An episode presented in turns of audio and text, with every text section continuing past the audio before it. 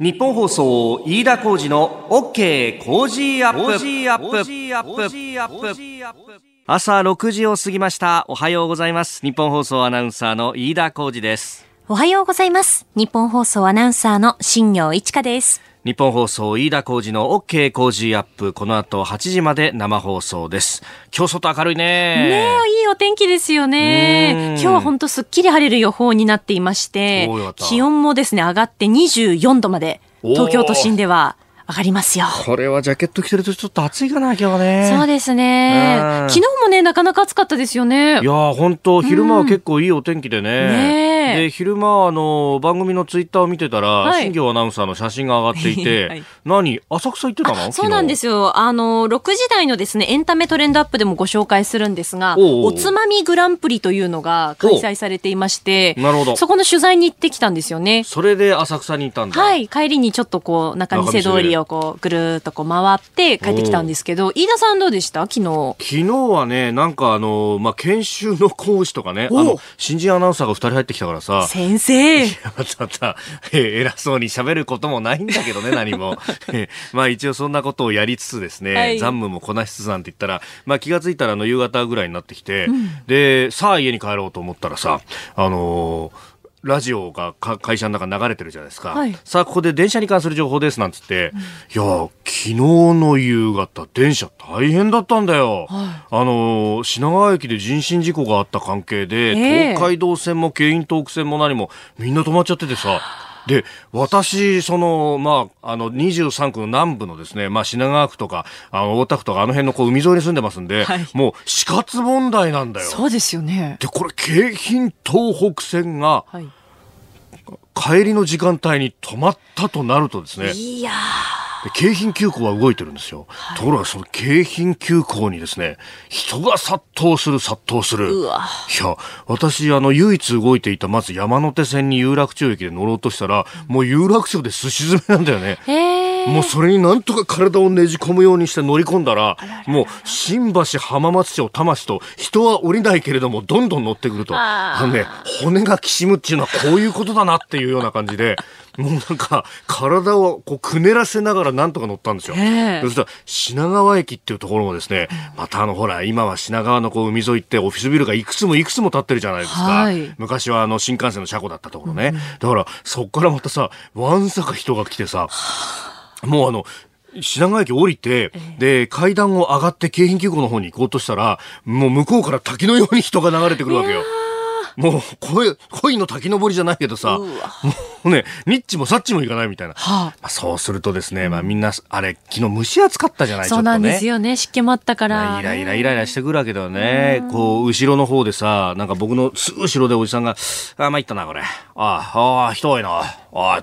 なんかだんだんこうボルテージが上がっていく感じがこう背中越しに伝わってくるっていうね。まあね。あ一刻も早くどっかなんか行きたいけどでも前も人いっぱいだしみたいな。もう自分のカバンが後ろにだけは当たらないようにもう前でこう抱えるように持って、はい、私はあの何の交 戦する気持ちはありませんからねっていう。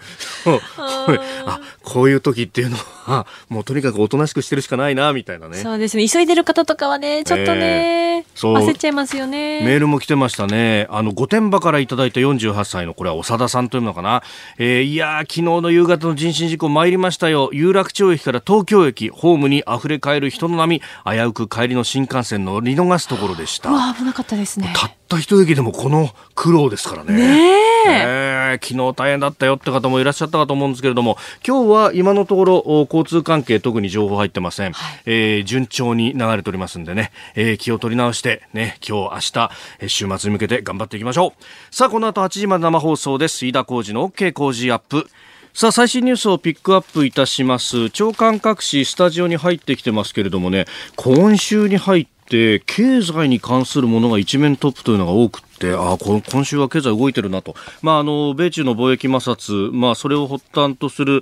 世界の株安というのもありましたし、まあ、日本では景気動向調査のね、えー、結果が月曜日に出て、いやあちゃやっぱり景気、先行きちょっと不透明だし、足元もまずくなってきているぞっていうのが出てきたりとかですね、まあ、そうこうしているうちに日産の決算でこれもまずいよね、みたいな話が出てきたりしていたんですが、今日はですね、一面トップが、えー、大きく分けて、まあ、2つですかね、えー、まず1つは、後ほど7時台にも取り上げるんですけれども、高齢者就労70歳までという、昨日、あの、未来投資会議という、ま、あ安倍総理が議長を務める、まあ、政府の会議が開かれましてそこで働きたい高齢者の方々に対して70歳までの雇用確保を企業に求めるという具体的な方針を示しました、まあ、これあの70歳までどうやってじゃ雇用していくかと、まあ、今ね65まで、一応雇用するということになってますけれども、まあ、その、えー、雇用の仕方はあまあざっくりと分けて3つ、えー、定年を廃止するか、定年を引き上げるか、で、えー、一旦60で定年を迎えた後に65までは、まあ、食卓とかね、そういういろんな形が企業によってあると思いますが、えー、継続雇用にするかっていう、この3つが今、仕組みとしてあるんですが、じゃあ70までさらに伸ばした場合は、まあ、あそこまでの強制はせずに、あの、一応最初は努力義務という形で、えー、やりましょうということになりました。まあ、これね、70歳までじゃあ仮にこう、定年が伸びるとか、えー、雇用延長というようなことになると、これはこう、若い世代にとって非常に問題で、で、この話がですね、特にあの先日、トヨタ自動車の豊田昭夫会長が、あまあ、これ、確か、自公会の会長としての立場で言ったのかな。あの、終身雇用はもうありえないというようなまあ発言をしましたと。で、まあ、終身雇用モデルはもうこれ、崩壊するというか、もう持たないよっていうのは前から言われたわけなんですけれども、一方で、えー、終身雇用を前提として取った、まあ、例えば段階の世代だったりとか、その下の世代もそうですね、えー、その人たちを、が、あ大きな、えー、数、占めていた時には反対があって絶対にできなかったことが今ようやくできるようになってきたと。それはなぜかというとですね、今ミドルクラスと言われる中40代よりも下の人たち、まあ、あの、俗に就職氷河期世代と呼ばれますけれども、この人たちっていうのはそもそも正社員として取られる数が非常に少なかったがためにですね、今になっても社内で発言権があまりないわけですよ。要するにマジョリティじゃないんですね。えー、人としての塊が小さいわけですから、で、そうすると、いや、そんなに文句言うやつも少ねえから、これ、あの、定年延長しても大丈夫だろうみたいな。話にこうなってきていると。あるいは終身雇用じゃなくたってもう大丈夫だろうみたいな、えー、ことになってきてる部分はないかと。これを、まあ、終身雇用前提で入ってってきて、で、それを元にしてキャリアプランをこう積み重ねて、今40までになってきた人たちを、じゃどうするつもりだというところの言及がないっていうのがね。で、さらにこれ70まで、えー、定年を引き上げられてしまうと、ますますミドルクラスあるいはその下の若い人たちっていうのは、ポストが開かないから出世ができないとかですね、えー、ポストが開かないから、いつまで経っても下働きをさせられて、えー、スキルアップができないとか、えー、そういうこう矛盾がどんどんと生じてくるんですが、それに対しての手当なく、これ、まあ、例えば60からですね、70まで10年間え継続雇用で、まあ、ある程度賃金を抑えられるということになれば、企業経営者としてはこれ盤石になるかもしれませんが、働かされる身としては一体どうするんだというところの手当がないのは非常に、えー、心配であります。えー、そしてもう一つは、駿河銀行の不正融資というのもこれ一面の、えー、トップは朝日新聞ですけれども、他も一面の2番目の記事とかで載っております。まあ、こういうことが起こるとですね、これあの、金融緩和が長引いてきて、今、貸し出し先がないじゃないかと。貸し出し先がないからこういう不正に走る部分があると。だから金融緩和そのものをやめるべきだというような議論に、えー短絡的につながってしまうんですけれども、えー、金融緩和の効果として失業率が非常に低減するというのはあ言われております、えー、実際ですね3月の失業率は2.5%まで下がってきていると。私が社会に出た2000年代の半ばは5%台の失業率だったんですよ。それを考えたらですね破格に今失業率が下がっている中でこういったメリットもあるのにおいそれと金融緩和やめられますか？やめたとしたらあなたの息子さんやお孫さんが苦労する羽目になるけれどもそれでいいんですかというようなことも解いていかなくては本当はいけないと思うんですけれどもいかがでしょうか。ご意見お待ちしております。COZY コージーアットマーク 1242.com です。あなたの声を届けます。リスナーズオピニオンです。えー、ニュースに対するご意見をお待ちしております。今朝のコメンテーターはジャーナリスト鈴木哲夫さんです。えー、取り上げるニュースですが、まず千葉市原で公園の砂場に車が突っ込んだと。で、えー、保育士さんが重傷を負ったという事故が起こりました。あの、遊んでた園児をかばってというね、えー、いうようなことも報じられております。えー、そして大阪都構想をめぐる住民投票について公明党の協力で来年の秋に実現へと、えー、これ昨日日本記者クラブで、えー、松井大阪市長と吉村大阪府知事が会見を行っておりました、えー、それからトランプ大統領来週末から国賓として来日というニューススケジュールが出てきてますね、えー、キーワード未来投資会議オープニングでも少し話したことです、えー、そして、えー、スクープアップ7時40分過ぎですが、えー、自民党の各派閥相次いで政治資金パーティーを開いているという参院選に向けてというあたりも聞いていきましょう。メールツイッターこちらです。メールアドレスは、コージーアットマーク 1242.com。アルファベットすべて小文字で COZY でコージーです。コージーアットマーク 1242.com。ツイッターは、ハッシュタグコージー1242、ハッシュタグコージー1242です。ご意見をいただいた方の中から抽選で3人の方に番組オリジナルの防災アルミブランケットをプレゼントします。必ず住所、お名前お書きの上お送りください。いただいたオピニオン、この後ご紹介します。本音のオピニオンお待ちしています。6時24分です。あなたの声を届けます。リスナーズオピニオン。まあ、働き方についてっていうのはね、本当たくさんあ皆さんからいただきますね。えー、みっつんさんツイッターです。デフレで勝ち上がった方々は何もせずにコストカットをし、自分がいる時まで会社や社会が守ってもらえばいいという感じの人ばかりという、そんな感じがありますよね。令和の時代でその調子だとシャレにならない日本が沈んじゃうと、おいただきました。まあ、コストカットばっかりで、その先がなく、なんか、こう、縮小均衡できたっていうのが、平成、まあ、まさに経済が平らになったという時代だったのかもしれないですよね。えご意見をお待ちしております。メール、COZY コージーアットマーク 1242.com です。さあ、6時台はコメンテーターの方々とニュースを掘り下げていきます。今朝のコメンテーター、ジャーナリスト、鈴木哲夫さんです。おはようございます。はい、おはようございます。よろしくお願いします。昨日すごかったですね。あ、飯田さんの阪神。飯田さんの飯田さんの阪神。いや、もうあれだけ打ってくれたら。すんごい試合。バカスカ打って、少し取っときゃよかったのに。で、私のライオンズも。私のライオンズも。最後ホームランでね、まあ、昨日ちょっとね、気持ちよかったですけどね。お互いに。お互いそうじゃなかったですか？いや、気持ちよかったですよ。今日はいい気分でよろしくお願いします。はい、お願いします。5月16日木曜日、時刻は朝7時を過ぎました。改めましておはようございます。日本放送アナウンサーの飯田浩二です。おはようございます。日本放送アナウンサーの新業一華です。あなたと一緒にニュースを考える日本放送飯田浩二の OK 工事アップ。7時台はコメンテーターの方々とニュースを掘り下げてまいります。今朝のコメンテーター、ジャーナリスト、鈴木哲夫さんです。おはようございます。はい、おはようございます。ます鈴木さんには番組エンディングまでお付き合いいただきます。では、最初のニュース、こちらです。千葉県市原市の公園で遊ぶ園児らに車突っ込み保育士重傷。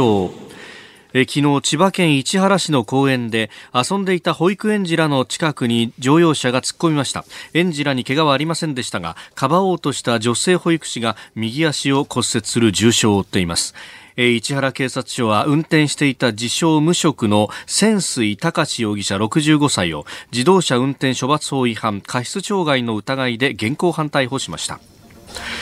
えー、公園に向かい、公園の向かいにあったコインパーキングで料金を払おうとして停止した後、車が急発進したというふうに述べていると。そうですね。あのー、もちろん私、現場には行ってないし、えー、ただまあ、そのテレビとかの映像を見てみるとあれ、はいもう出てきてそのまま一直線にはい。行っちゃった感じですよね。ええ。だから、まあ、例えば、あアクセルとブレーキの踏み間違いだったのか、何なのか含めてですけど、はい。まあその辺が、その、これからの捜査のね、あの、ポイントになってくるんでしょうけども、ただやっぱり、あの、交通事故の、その、いわゆる犠牲っていうのがずっと減ってきてると、死者がね、あのというふうに言われてる、ね。うんけるけれども、やっぱりもう痛ましい事故続いてるじゃないですか。で、そのポイントはやっぱり子供の犠牲がすごく多いということと、それから運転してる人が割と高齢のね、はい。方だっていう、まあその辺にスポットライトがこう当たってますけどね。この前ちょっとある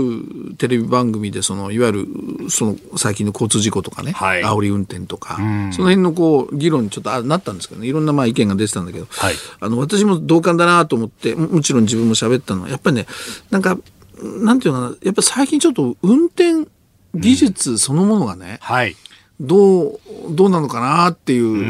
うことを、飯田さん感じませんかね？僕、あのーほら、ぼ僕はもう年取ってるから、僕らの頃はまずその、うん運転免許証を取るときも、はいマニュアルの、ああ、私もマニュアルで撮りました。ですよね。はい。で、どどうでした？マニュアルで、あのーまあ、ロローでね、ええ。一回クラッチをまた足踏み替えてね、てはい。でギアは左手で入れてね、ええで、でも前見てなきゃいけないしね。そうですよね。その、なんか、すごい技術でしたよね、運転っていうのは。手足をバラバラに動かさないそうそうそうそう、とね、うん。右足でクラッチ半クラにして、アクセル踏み込みながら、ね、ギアを変えてっていう。そうなんですよ。だからその、運転免許証を取るにはもう頭も必要だし、その瞬発力も必要、運動神経も必要だみたいな、なんか、かなりもう特別なことと思って、ピリピリしながらやっぱりやったし、そういう意味じゃ、その今はもうオートマチックでね。割と、なんていうのかな、まあ手軽にとあの取れる、まあそういうところも例えばあるんじゃないかなんていうその番組でも意見出てたりね。いや、確かに坂道発進とかちょっと恐怖でしたもんね。いやいや大丈夫か俺できるかみたいなねビビっ。てたでしょ？そうそうとにかく止まるなと、信号坂道上がってきた時そうに そうそうそう赤になるなと思って、頼むよっていうね。黄色なんかなっちゃうと、うわーっていうね。で で横で教官にブレーキ踏まれたりしてね。でもそれは言い換えれば緊張感であって、運転の時のね、で、そういうものがまあない。それからやっぱり車のほら、今がすごく性能がすごく良くなったでしょ？ではい僕はあの、えー駐車場なんかでね、はいあの自分が止まってる時こう、周りなんかよく見てるとね、うんうんあの、ほら、バックする時に、はい、車庫入れて。あの、普通車っていうのは体感だから、んし車間っていうかな、はい自分の体がそのままちょっと大きくなってるって感覚を持車たないと。幅感覚みたいな、ね。そうそうそうそうそう。言われますよね。だけどバックするときにほら、モニター見てんですよ。そう、最近あれ怖いですよね。そうそうそうそうあみんなバックミラーとかこう、キョロキョロしないんですよね。ずーっとなんか、そう手元見てるんですよね。そうですよ。僕もそれすごく怖くて。だって、後ろに進んでるんだから、ん体も顔も後ろ向きながら、後ろ見ながら後ろに行かなきゃいけないのに。前を見てね、まあ、ある種なんて変な言い方だけど、なんかテレビゲームの中でこう、ポコッとはめるようなことをやっうんて、これでもう体感と、その、もう変わってるわけですよ。だから、はいそういう、まあ、く車の性能が良すぎるがためにね、やっぱこうなんか、どうしてもこう、運転技術の方がそこに甘えちゃうみたいなね。そんなこともね、んあるのかな。だから、まあ、そう、もう全体的にね、はいその、教習所で何を教えるかも含めてだけど、そうですね。そういうことをやっぱりやっていかなきゃいけないんじゃないかなって思います。例えば免許更新の時は、そういうこう、まあ、いわゆる便利な道具っていうのを全部抜きにして、うんうんうんえーお前ちゃんと運転できんのかってところを、ちゃんとチェックするとかね。そうなんですよ。なんか、そ、そういうちょっと視点が、この問題必要かなっていう気がしますけどね。えーまずは市原市の公園の砂場に車が突っ込んで保育士重傷というニュースでした。おはようニュースネットワーク。東京有楽町日本放送キーステーションに全国のラジオ局21局を結んでお届けいたします。時刻は7時11分を過ぎました。おはようございます。日本放送アナウンサーの飯田浩二です。今朝のコメンテーターはジャーナリストの鈴木哲夫さん。取り上げるニュースはこちらです。大阪都構想をめぐる住民投票を公明党の協力で来年秋の実現へ。日本維新の会代表の松井一郎大阪市長と吉村博文大阪府知事が、え、昨日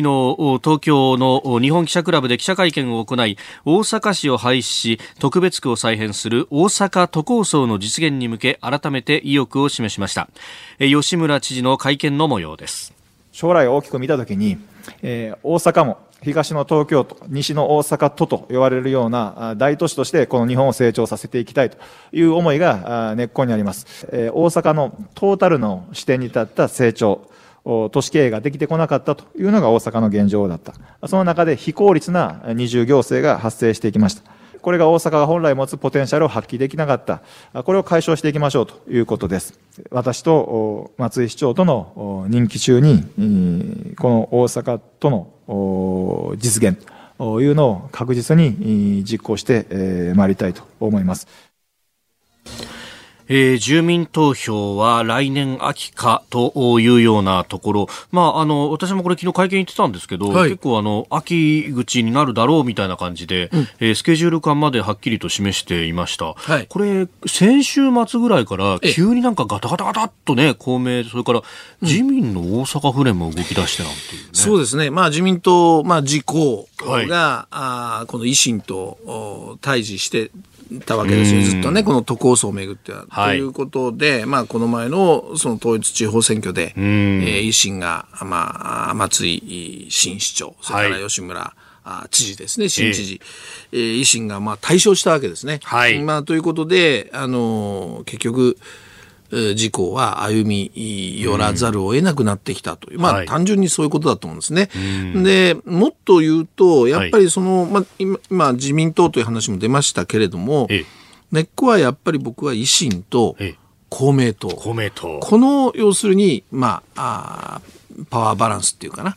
ここが、このやっぱりこう問題テーマの僕は根幹だと思うんですよね。だからこの両者がどういう駆け引きをこれからやっていくのか。はい、まあ、すべてはという表現もいいかもしれないけど、そこにかかってくると思うんですね。で、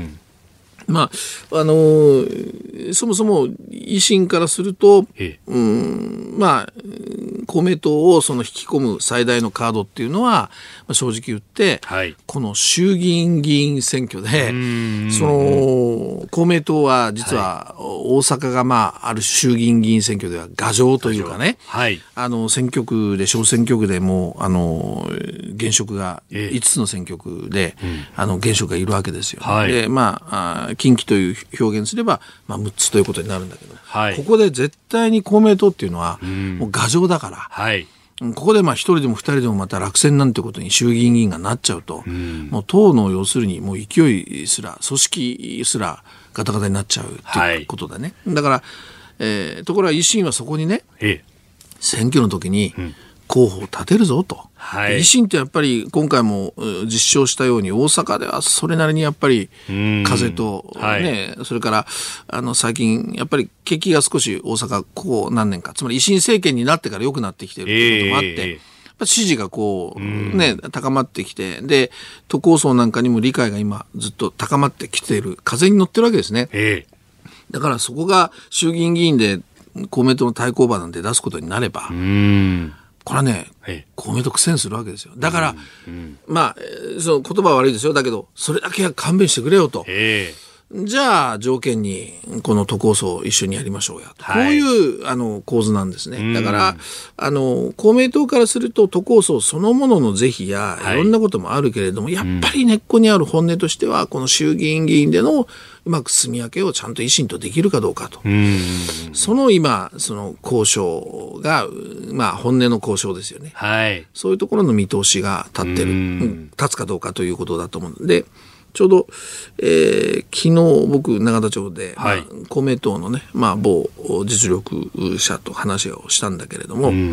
あのこれ実は解散安倍さんが今解散解散ってちょっとね安倍周さん周辺が、はい、えー、ダブル選挙かみたいなのを含めてね。これにも実はちょっとこの問題が影響してきてるらしいんですね。で、えー、どどどういう構図になってるのかって言ったら、はい、要するに、うん、えー、公明党としては今、大阪で、牙城の大阪で維新と一緒にこの、えー、大阪都構想の詰めをやってる。はい。えー協力するなら維新は候補立てないよ。うん。で、公明党はそうしてほしい。でも、はいこの話まだついてないわけですよね。そうですね。ついてないうちに解散総選挙になっちゃうと、うんうん。維新がはい。もしかしたら候補立てるかもしれないじゃないですか話がついてないうちに。選挙になったら。はいえだから公明党としては、ええ今解散総選挙はこの大阪の問題がちゃんと決着して、維新と握手ができるまでは解散はしてほしくないわけで、されると困っちゃうわけ。ということは、なる要するに連立政権を組んでいる事項なんだけども、はい公明党としてはこの大阪の問題が落ち着くまでは、んダブル反対になるわけですよ。なるほどね。ということは安倍さんにも影響がああ。解散のタイミングにも影響が出てきちゃう。だから大阪の この維新と公明のせ選挙に候補出すとか出さない。じゃあ代わりに、えー都構想賛成するとか、この交渉がはい。決着しないとうーん。解散がにも影響がそうそうそう。公明はもう解散、そそれまで絶対無理うんとなってると。だからね、はああの、単に大阪だけじゃなくて、俺、国政にも影響をしてくると、おーそれから、維新はこれ、僕、松井さんと選挙の後、話をしする機会がありましてね、はい向こうの大阪での番組でね、ええええその時にやっぱね、憲法改正なんかについても松井さん触れてるわけですよ。はい。だから今のこの勢いのままで、その都構想が実現する。そしたら次は同州制だと。はいで、同州制っていうのはやっぱ憲法に書き込まなきゃいけない。自治の仕組みをね。そうねうんどうぞ。ということは、憲法を改正しなきゃいけないわけええです。ええええだから自民党に、安倍さんに、はい。この同州制云々、地方自治云々を書き込んでくださいねと。んそしたら、安倍さんのうん書いたがってる、そっちも賛成しましょう。つま球り、場の部分もと。バーターですよね。そういう形で、あの、憲法改正に、はいもう、まあ、協力するなりね、やっていく可能性も示してるわけですね。だから、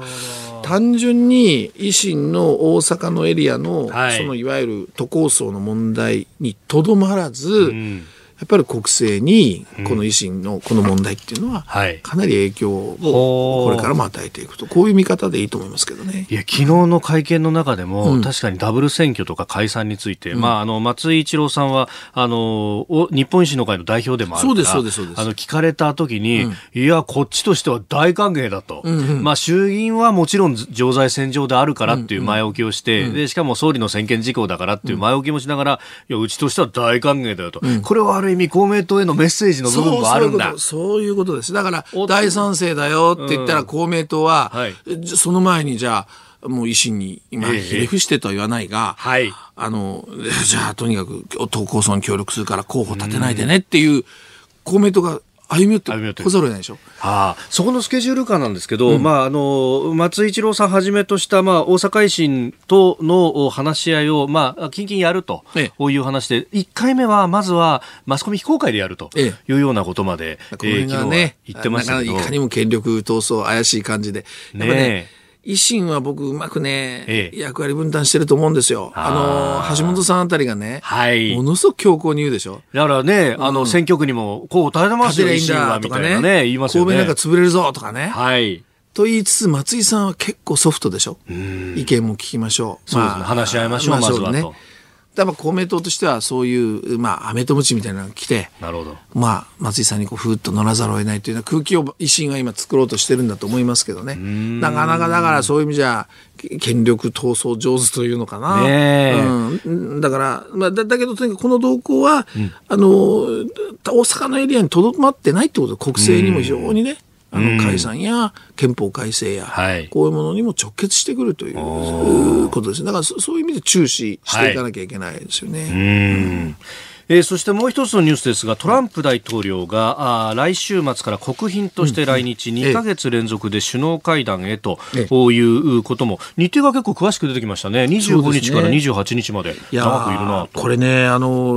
天皇陛下に会うね、あったり、国賓という、あの、そういう、あの、あれが非常に注目されると思いますが、はい。かなり大事ですよ。まあ、一つは、まず、その、おこの拉致問題拉致問題。でね、あの、はい。アメリカが、その北朝鮮に日本とも会えよというふうにちゃんと通じてね、あの、言ってくれるのかどうか。はい。それから、あの、に、あの、に、あごめんなさい、えっと、アメリカと中国のね、はい。米中の米中の擦などなど。まあこのねあの日本にも影響してくるわけだから、うん。ここをうまくね安倍さんがまあ仲介じゃないけどもね、ん。まあ間に入ってはい。何ができるかっていう、その辺も試されるし、ええ。でなんつってもね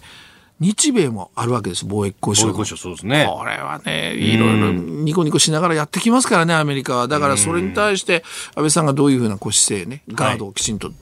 ら結構ね、重要な、これは首脳会談になると思いますよ。はい。えー、25日来日28日まで日本に滞在ということであります。えーこの時間、ジャーナリスト鈴木哲夫さんとお送りしてまいりました。日本放送でお聞きの方、この後も鈴木さんにお付き合いいただきます。おはようニュースネットワークでした。7時27分になるところです。今朝のコメンテーターはジャーナリスト鈴木哲夫さんです。引き続きよろしくお願いします。はい、お願いします。続いて教えてニュースキーワードです未来投資会議政府の成長戦略などを議論する未来投資会議が昨日行われ希望する人が70歳まで働き続けられるよう就業機会を確保していく方針が取りまとめられました高齢者の働く場を実質的に拡大するのが狙いで、えー高年齢者雇用安定法改正案として2020年の通常国会に提出する考えです高齢者の特性に応じて多様な選択肢を準備する必要があると総理は述べたと。なんか、ね、70まで働かなきゃならないのっていうのがね。そういう人もね、あの、いや、これね、あの、はい70歳まで働き続けられるように、まあ、企業に努力を求めると。はい。これは、あの、もちろん悪いことじゃないと思うんですね。あの、ただ、私はこれはもう本当に、ワンノブゼムっていうかね、ええもうたくさんやんなきゃいけないことのはい、一つに過ぎないって僕はすごく思うんですね。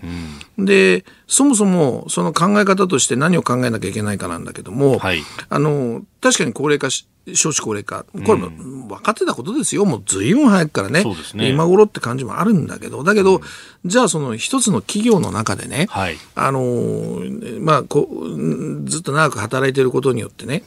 じゃあ例えば私思うんだけど、やっぱり企業だって新陳代謝とかね、ええ世代交代とか必要なわけですよね。うんで、そういったものが果たして、まあ、どう行われていくのか。ええそれから、あの、企業の中で、その、高齢者の人に、できる仕事って一体じゃあ何なんですか？うん。こんな議論も僕は出てくると思うんですよね。はいで、特にやっぱりその、まあ、僕はもうその高齢者側に入ってるけれど、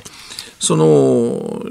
いつまでもね、はい。ど、重しでぼ、ね、ん高齢者がいてね、はい。で、なかなかこう、若い人がね、ええあの、まなんかもっと新しい発想でいろいろやりたいけど、なかなかそれができないなんてね、よくあるじゃないですか。まあ、なんかね、あのー寄ってたかってなん癖つけられて潰される俺の、みたいな。俺の時代は、みたいなね。そうそうそうそうええでも、えーそれは先輩時代が違いますよ。うるさい。なんてね、なんか、インターネットもなかったでしょ？その時は。っていうようなね。そういうね、僕は企業の新陳代謝、世代交代という意味で、果たしてじゃあ、あの、どうなのか。これもセットで議論しなきゃいけないけど、はいただ70まで伸ばせばいいってことじゃないですよね。ええそれから、やっぱりその、えー高高齢社会っていうのは、その、じ例えば人生100年とか、未来投資とかいう表現してるけれども、はい。働ける高齢者ばっかりが増えるわけじゃないんですよ。んむしろ、病気の人とか、はい体調が悪いとか、そうなってくる人の方が高齢者は多い可能性がある。それから今言われてる高齢者の貧困率なんていうのが実はすごく高くて、はい。で、実は大変なうん。社会になる、高齢化社会になる可能性があるわけですね。はいだから単純に70まで働けますよっていうんだって、働きたくても働けない人たちもたくさん出てくるわけ。んじゃあそういう人たちをどうするのかとか、はい。あと人生を考えるときに今、大体ほら、還暦で考えるじゃないですか。そうですね。僕なんかこの前、還暦同窓会っていうのに行ってきて。おっしゃってましたねうん で、さあこれから第二の人生どうするっていうでもね、ん60から考えるとやっぱりね、遅いんですよ。その体力的なものとかいろんなものを考えるとね。はいということはやっぱり第二の人生というのをね、ある意味でも、例えば40代後半とか50ぐらいに考えるような、はい。で、そこで何か選択して仕事を変わっていけるんであれば、それをフォローするような仕組みですよね。はい。だからもう少しその第二の人生や高齢化社会をじ考える年齢を早めるってことですよ。そんな例えばこう文化なり体制、政治文化を作っていくとかね。うん。これいろんなことをセットでやらなきゃ、そうですねただ70に伸ばしたらそれで終わりではない。だからその辺がね、社会保障制度も含めて、これはセットで、まだ見えてこないでしょ？んだから私はもう本当に一歩の一歩の第一歩のワンノブゼブでしかないと思うので、これからそこを早急にやっていかないといけないっていうふうに私は思いますね。まあなんか、あの、いまだにこう、社会のイメージとしては、キャリアプランがこう、単線で、一個は会社入ったら、まあある程度長く勤めるというような、あの、イメージばっかりで、価値観もそうだしね。で例えば40代、50代になって、じゃあ再就職をって、こう、再就職活動したところで、本当に何もないぞ、みたいな。ことになっちゃうわけですよね。だから70までというよりはむしろ30代、40代で転職できるような制度や仕組みをどうするかとかね。さっき言ったようにちょっと50に僕早めましょうっつったけども、はい。そういうことをこれセットでやんなきゃダメですよね。で、そこやるんだったら、本来であれば、労働法制とかもちょっと変えて、もうちょっと緩やかにやらないととか。これ結局定年のタイミングでしか、ある意味解雇することが今の企業できないとかいう問題だってあるわけで、それを前提にこの話が来てるんですよ。だからその前提を変えないと。そうなんですよね。せっかく会議してるのになんか、個別具体的な話ばっかりだとそうで、これ急がないとダメですよ。もう少子高齢化なんてとんでもないスピードなんだから。えーえー今日のキーワードは未来投資会議でした。えーメール、ツイッター、あの、市原の公演事故についてもたくさんいただいてますね。えーメールでいただきました、こちらは、えー最近特に多いように思うんですけど、オートマティック車は左足ブレーキの練習をして習得すれば防げると思うんですが、と、えーブレーキアクセルの踏み間違いですね。えー事故の報道を耳にするたび胸が痛いです、と、おいただきました。まあ、昔はね、あの、左足でブレーキ踏むっていうのは、いやいや、そんな危ないことしちゃダメだっていうね。両足でこう踏んじゃう可能性があるから、ねだから必ず一本の足でやれってやれってね確かそういう教わり方しましたけどね。んいやだけどもう車の技術も感覚もやっぱりさっき言ったように変わってきてるからね。新しいそういうやっぱルールとか、はいもう本当に考えなきゃいけないのかもしれませんね。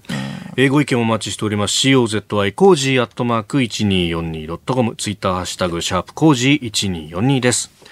7時42分です。お送りしておりますニッポン放送飯田浩司の OK コージーアップ。お相手私ニッポン放送アナウンサー飯田浩司とニッポン放送アナウンサーの新行市佳がお送りしています。今朝のコメンテーターはジャーナリスト鈴木哲夫さんです。引き続きよろしくお願いします。はい、お願いしお願ます。いします。続いてはここだけニューススクープアップです。この時間最後のニュースをスクープアップ夏の参院選に向け自民党各派閥が相次いで政治資金パーティー。夏の参議院選挙を前に自民党各派閥の政治資金パーティーが相次いで行われております。今月はすでに4派のパーティーが開催されてえ昨日は岸田派のパーティーが行われました。岸田文雄政調会長は覚悟を持って新しい時代に挑むと挨拶しポスト安倍に向けて強い意欲を示しております。メールもいただいてますね。えー、てっちゃんさん59歳会社員の方、神奈川県の川崎市。各派閥パーティーを開催し、いよいよ参院選に向け本格活動ですね。えー安倍総理は、麻生派のパーティーでまた悪夢の民主党政権と挨拶されたそうですが、よっぽど第一次政権で参院選負けたことがトラウマになってるんでしょうかとおいただきましたいや、それはそうでしょうね。安倍さんの周辺の人たちも、あの、ええ12年前のね、えーだから選挙に負けただけじゃなくて、もう対人含めてでしょ？はい。だから、そういう意味じゃ、あー何としても今回はというね、あの、思いは安倍さんあるんじゃないでしょうか。はい。その、選挙戦そのものも、ええ。うん、その、まあ、本来は選挙っていうのは幹事長に、その二階さんにね、はい。あの、幹事長がこう仕切るもんだけども、ね。自分の盟友の、お安倍さんの盟友のその、甘利さんをね選対委員長につけて、はい。そして選挙でもやっぱりある程度、イニシアチブを取っていくっていうのも、その辺の表れでしょうしね。それから、その、いわゆる悪夢というね、これはあの、この表現どうかっていう、まあ、いろんなあ見方、意見が僕はあると思うんですね。はい。僕も、悪夢って言っても、実は民主党政権っていうのは国民が選んだ政権だから、まあ、それを悪夢というふうに言うってことは、今度政権交代してね、はい。別の政権になった時に安倍さんも悪夢って言われちゃうわけでしょ。それを良しとするのが総理大臣としてね国民の民意ですから、悪夢っていう表現は僕もどうかなとは思うけど、でもそういうことが言われてもなおはいまた使ってるってことはもう確信犯ですよね。うん。それぐらい、まあ逆の言い方すれば戦闘モードということなんでしょうが、ただ、やっぱりあまりにもこの前のめりにこうなりすぎるとね、反動も出てきますからね。だから、まあ、あその辺が安倍さんの今の、まあ、心境、なんだろうなって、この、えー、意見が来たようにね、えー、もう何としてもっていう、そのトラウマが、まあ逆に、やるぞっていう、はい、まあ、あれになってる感じでしょうね。うん、まあ、参議院選挙のことを考えると、あの、前、この今、今回改選になる人たちっていうのは、13年、うん、2013年の選挙で受かってきた人たち、はい、まあ、安倍政権が発足した当初で、うん、もう、あの、これ以上勝てないっていうぐらいに勝ったんだと、うんうん、まあ、ある意味、えー、伸びきっているなんていう表現をする人もいますけれども、はいはい、これ維持するだけでも大変なわけですよね。あの、まあ、勝ちすぎてだから、あの、逆に多少は減らすだろうという前提から言ってますけども、はい、これは自民党が実は4月なんかも世論調査なんかもやってましてね、えええ、あの、なんていうのか、まあ、どういう表現したらいいかな、まあ、そこそこに実は自民党、やっぱり検討しているような、どうもデータが出てるみたいですね。なるほど。で、それはまあ当然今まだ野党が統一候補を含めて体制が整ってないっていうのもありますからね。はい。あの、先行している自民党がもちろん強いような感じにはなってると思うんですけれども、あの、ただ、あの、今度の選挙で言うと、やっぱりポイントはね、あの私は争点で、憲法改正をどう扱うかっていうところになってくると思うんですね。ここのとこ総理言及してますよね。してますよね。えー、でね、これはあのつまり、衆参でご存知のように、皆さんご存知のように、3分の2の、まあ、賛成がないと、この発議できないという状況、だから、そういう意味では、改憲勢力、憲法改正やりたいという勢力で、今度の参議院で3分の2取れるか、はい、半分は改選しないわけですから、ここは数字変わらないんだから、はい。まあ、今回かなりの数字をこれ取らなきゃいけないわけですね。安倍さんがここまで憲法改正っていうふうに例えば言っていくと、これが争点のもし第一番目になるとね、憲法改正ができない。つまり、改憲勢力で3分の2取れなければ、敗北ってことになるわけですよね。でしょ？だから、憲法改正、僕はね、ある意味では憲法改正をもう堂々と第一番に掲げてね、安倍さん勝負するべきだと僕は思うわけで。で、これで、あの、国民の審判が下って、その3分の2取れなければ、もう憲法改正はしばらくやらないというね。僕はいいけじめをつけるべきだから、一番にやるべきだと思うんだけど、はいまあ、その、ある意味権力闘争的政権のその維持とかね、えー、えー、考えると、これを一番に持ってくると、それは、逆に言うと、諸刃の剣みたいなとこがあって。政治テクニック的にはリスクを生リスクを生じ、ね、リスキーになる。うん。だから、これを、憲法改正をどの位置にっていうかね、はい、1番に持ってくるのか、えー、5つあるうちのまた5番目、プラス6番目に持ってくるのかとかね、はい、あるんだけども、これがね、一つの僕は参議院選挙の、まあ、どこに安倍首相が据えてくるのかっていうのが、一つの僕はポイントになってくると思いますね。それによって勝敗の意味合いが変わってくるでしょ。う。数だけで過半数っていうなら、それは自公が勝ちかもしれないけれども、はい、憲法改正が第一の、いわゆる争点であれば、ええ3分の2取れなければ負けになるわけですよね、うん、だから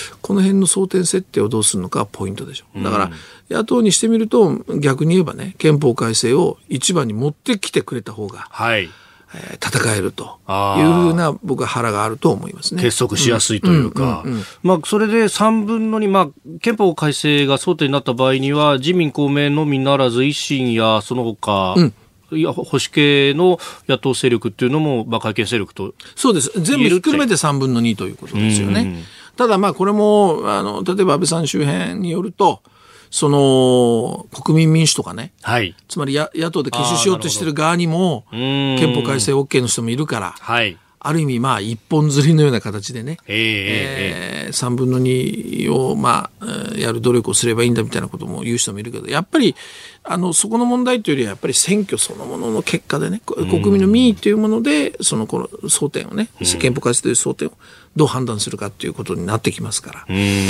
だから安倍さんがこれ一番に持ってくるのかそうじゃないのか。はい。この辺がまあ覚悟とか、本当にどこまで憲法改正をやる気なのかっていうね、覚悟も試されるし、えー、リスクを負いながらどうするのかっていう。うこれ一つ、ちょっと当面の見どころだと思いますけどね。えーうん、あと、先ほどあの維新のね、えー、会との話の中でもで、ちょっと出てましたけれども、えー、まあ、あダブル選挙、うん、これ、これね、一昨日の夜ぐらいからまた、はい。結構ね、バタバタバタっとね、ああるんですか？いや、ありそうだって話があるね、とかね、ええ結構情報が飛び交って、あの、私もその、なるほど。えー中でこういろいろ取材を始めてるんですけど、それはやっぱり、週明け月曜日に、えー景気動向調査の結果が出て、はい足元経済ちょっとなっていうとこいやね、いろんな理屈があるわけですよ。例えばね、ええ世論調査をやったら今支持率がいいからね。あ、なるほど。だからややった方がいいとかで、ね。野党がまだ体制整ってないからと。そうそう。で、消費税との、さ今おっしゃるね、経済の絡みでね。はいだからやった方がいいとか、そうそう。それから野党が体制整ってないから、今やったら圧勝できるとかね。でも逆にそうじゃないという考え方もあるわけですよ。やっぱり、えー解散総選挙はリスクもあるとか。はい。公明党なんかは言ってたけど、やっぱりこう、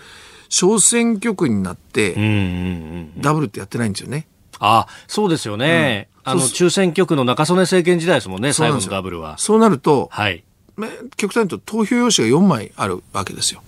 で、これを衆参合わせてね、はい例えば選挙協力とかいろいろあるでしょ、ええええええ特に自公なんかはね。はいそれどう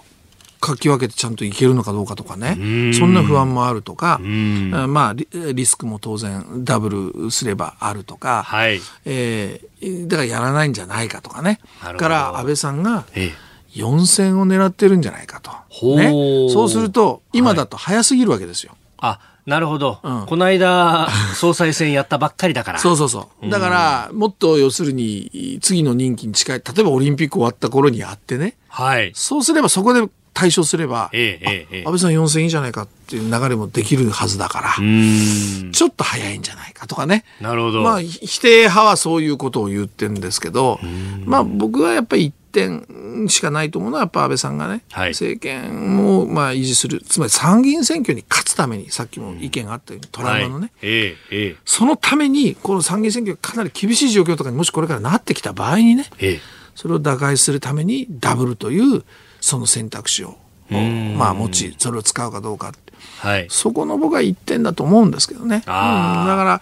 まあ安倍さんの中には、その、もちろんあると思いますけども、ええダブルっていう選択肢も一つとしてはうね。ん。だけど本当にやるかどうかっていうのはまだちょっとわからない。なるほど。まあ、いざっていう時に、ちゃんと抜けるように、風は常に吹かせるみたいなもんですか？そうそうそう。あと自民党の中がはい少し静かになってますよね。確かにダブルがあるっていうと、はい。だってついこの前までポスト安倍がどうだこうだとかって、わーわー、割とザーザーしてたでしょ？そうですね。それが今、いや、一致結束して衆議院やるんだったら、っていうちょっとこう、安倍さんに求心力が出てきてるじゃないですか。うんということはこれ、党内向けに少し黙らせるために、